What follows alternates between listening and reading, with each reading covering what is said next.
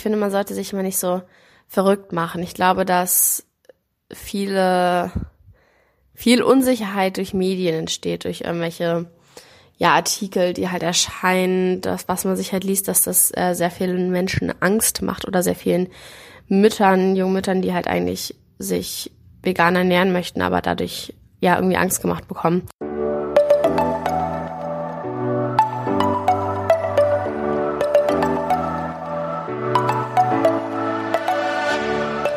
Moin und herzlich willkommen zu einer neuen Folge des Eat Pussy Not Animals Podcast, der Podcast, der dir den Einstieg in die vegane Ernährung erleichtern soll.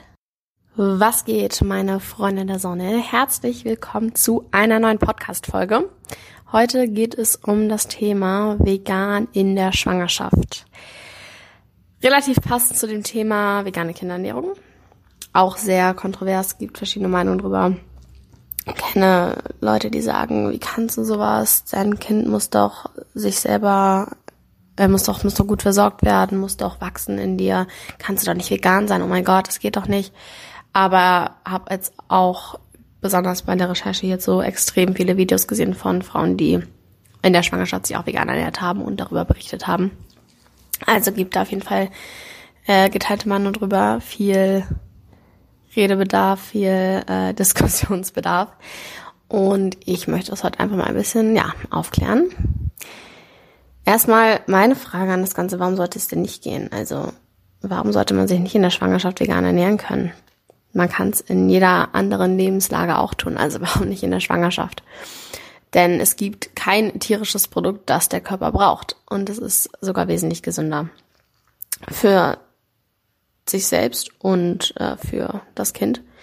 Erstmal vorweg, ich bin nicht schwanger, ich war auch noch nie schwanger, also ich spreche nicht aus Erfahrung oder sonst irgendwas, sondern rein aus den Informationen, die ich mir jetzt zusammengesucht habe. Quellen wie immer in den äh, Show Notes. Und zuerst muss einmal gesagt werden, dass die Frau in der Schwangerschaft allgemein, egal wie sie sich jetzt ernährt, sowieso schon einen erhöhten Nährstoffbe Nährstoffbedarf hat. Also mehr Nährstoffe benötigt als im nicht schwangeren Zustand. Also wie gesagt, ganz egal, ob man sich jetzt vegan ernährt oder nicht vegan ernährt, in der Schwangerschaft hat die Frau halt einfach einen erhöhten Nährstoffbedarf. Und da möchte ich jetzt einfach mal einige Nährstoffe nennen, auf die man allgemein achten sollte, wenn man schwanger ist. Extrem, extrem wichtig in der Schwangerschaft ist Folsäure. Da muss man auf jeden Fall aufpassen, dass man da genug zu sich nimmt. Am besten auch supplementieren und regelmäßig zum Arzt gehen, um das zu checken. Ähm, ist ein super, super wichtiger Nährstoff für die Schwangerschaft, den die Frau dort benötigt.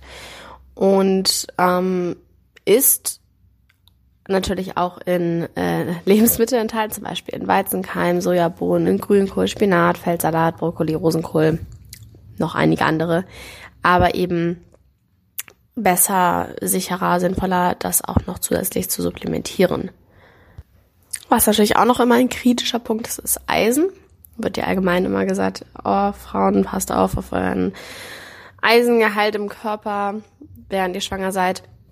Es ist halt tatsächlich so, dass sich der Eisenbedarf während der Schwangerschaft verdoppelt oder fast verdoppelt. Normalerweise braucht eine Frau 15 Milligramm Eisen am Tag und in der Schwangerschaft ist es dann fast äh, verdoppelt. Da hat der Körper schon einige eigene Regulierungsmaßnahmen, sage ich mal. Zum Beispiel wird die Eisenaufnahme im Darm erhöht und ähm, die Menstruationsblutung bleibt aus, wodurch natürlich auch weniger Eisen verloren geht. Dennoch ist es auf jeden Fall sinnvoll darauf zu achten, dass man genügend Eisen zu sich nimmt. Eisen steckt zum Beispiel in äh, Amaranth, in Hirse, in Haferflocken, Haferflocken sind sehr, sehr krass. Äh, in rohem Spinat, in Soja, Fleisch, in Anführungszeichen Linsen, Kichererbsen, Tofu, auch in äh, Kürbiskern sehr viel. Also man hat genügend Optionen, wie man da auf seinen Eisengehalt halt achtet und ähm, wie man genügend Eisen zu sich nehmen kann während der Schwangerschaft. Dazu kann man natürlich auch zum Beispiel so einen Eisensaft aus dem Drogeriemarkt trinken wie heißt die Marke nochmal, die das machen? Rotkäppchen? Ich weiß gar nicht. Auf jeden Fall gibt's so äh, richtig coolen Eisensaft, den man äh, trinken kann, wo halt hoher Eisengehalt drin ist. Und was auch wichtig ist, ist, dass man sich jetzt nicht noch zusätzlich krass viel Kalzium ballert, weil sich das nicht gut mit dem Eisen verträgt. Also eisenhaltig äh, essen, aber nicht extra viel Kalzium noch zu sich nehmen, weil sich das halt, wie gesagt, nicht gut miteinander verträgt. Dann auch ein sehr wichtiger Punkt sind Omega-3-Fettsäuren, die oft unterschätzt werden. Er ist aber extrem wichtig für die für die Gehirnentwicklung und für die Sehfunktion des Fötus, also auf jeden Fall nicht unterschätzen. Es gibt aber verschiedene Omega-3 Arten, sage ich mal. Also das ganze Thema ist ein wenig komplexer. Ich will das nur einmal ganz kurz anreißen, so wie ich es ähm, durch meine Recherche verstanden habe. Und zwar benötigt der Körper ALA. Das ist die Alpha-Linolensäure. Ich keine Ahnung, ob ich es gerade richtig ausgesprochen habe. Sagen wir einfach ALA. Das wird äh, zu EPA und DHA umgewandelt. Diese Umwandlungsart ist allerdings wenig effizient. Daher ähm, muss man eben darauf achten, dass man auf jeden Fall genügend ALA zu sich nimmt oder eben einfach Essig ein wenig leichter machen und auf äh, Supplemente zurückgreifen, die nur EPA oder DHA enthalten quasi. Und was auch wichtig ist, ähm, nicht zu viel Omega-6 zu sich zu nehmen. Das kommt vor allem in frittierten, verarbeiteten Produkten vor und in tierischen Produkten, weil das diese Umwandlung nochmal verschlechtert. Das war jetzt wirklich nur ganz, ganz kurz dieses Thema angerissen, weil es halt sehr komplex ist. Wenn da jemand mehr Informationen zu haben möchte, kann ich natürlich gerne nochmal eine separate Folge zu dem Thema Omega-3-Fettsäuren ja, aufnehmen.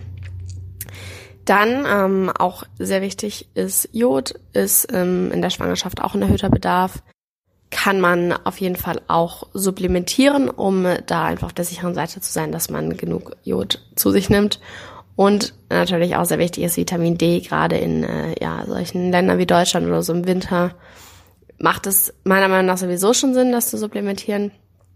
Und in der Schwangerschaft halt nochmal umso mehr. Ich habe da ein ähm, Video mir angeschaut von einer veganen Mutter, die hat auch erzählt, dass sie zuerst äh, das ein bisschen unterschätzt hat und dachte so, ja, ich habe ja genug Speicher, ich habe meine Vitamin D-Werte sind immer richtig, richtig gut und dann hat äh, ja ihr Kind quasi in ihr das ganze Vitamin D sozusagen direkt verbraucht.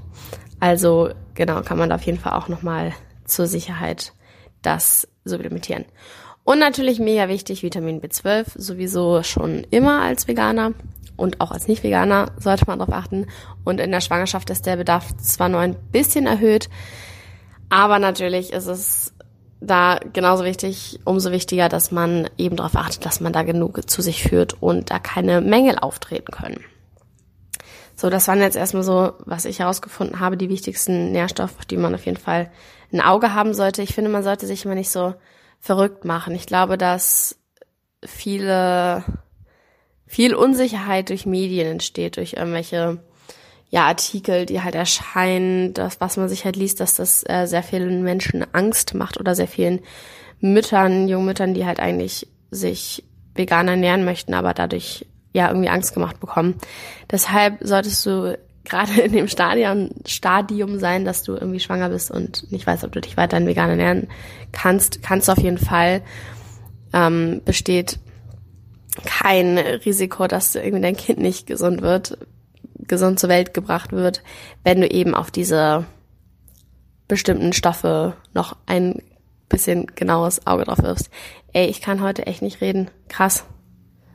Des Weiteren gibt es aber extrem viele coole Blogartikel dazu, verschiedene Studien durchgeführt wurden, einfach mal ein bisschen ja recherchieren. Ähm, und es gibt auch natürlich Facebook-Gruppen, wo man äh, sich mit anderen Gleichgesinnten irgendwie zusammenschließen kann, ein bisschen drüber reden kann, sich gegenseitig Tipps geben kann. Also da ist man auf jeden Fall gut aufgehoben. Und ja, wie gesagt, ich war selbst noch nicht schwanger, aber ich kann mir vorstellen, dass man vielleicht auch einfach auf seinen Körper hören sollte. Was braucht der Körper gerade? Wonach ist ihm? Und ähm, dann das befolgen, was der Körper einem sagt, was man tun sollte. Und sich halt, wie gesagt, einfach nicht so krass verrückt machen. Und ähm, ich denke, ich würde auch immer Blut abnehmen gehen und da einfach auf meine Blutwerte achten. Das ist jetzt meine Meinung. Ich weiß nicht, ob man das tun möchte. Müssen tun man es natürlich nicht, aber einfach, dass man für sich selbst die Sicherheit hat. So, so sind meine Werte und alles im grünen Bereich quasi. Also Mädels, Frauen, was auch immer, nicht verrückt machen lassen. Weiterhin vegan ernähren ist auf jeden Fall gesünder für den Körper und für das Kind. Und ähm, genau, gerne einfach auch nochmal selber im Internet recherchieren. Ich werde natürlich die Quellen wie immer verlinken. An dieser Stelle vielen, vielen Dank fürs Zuhören. Ich bin ja selber krass gespannt, wie das wird, wenn ich schwanger bin irgendwann, falls ich schwanger werde irgendwann. Man weiß es nicht. Und dann äh, mich natürlich auch weiter vegan ernähren werde. Wird auf jeden Fall äh, interessant werden. Kann ja dann zu dem Zeitpunkt auch nochmal berichten, wenn es dann soweit ist. Ich wünsche auf jeden Fall dir, lieber Zuhörer, noch einen wunderschönen Tag, Abend, Mittag, Nacht, whatever. Dankeschön fürs Zuhören. Wenn dir der Podcast gefällt, freue ich mich natürlich über eine Bewertung im iTunes Store. Und ja, wir hören uns beim nächsten Mal.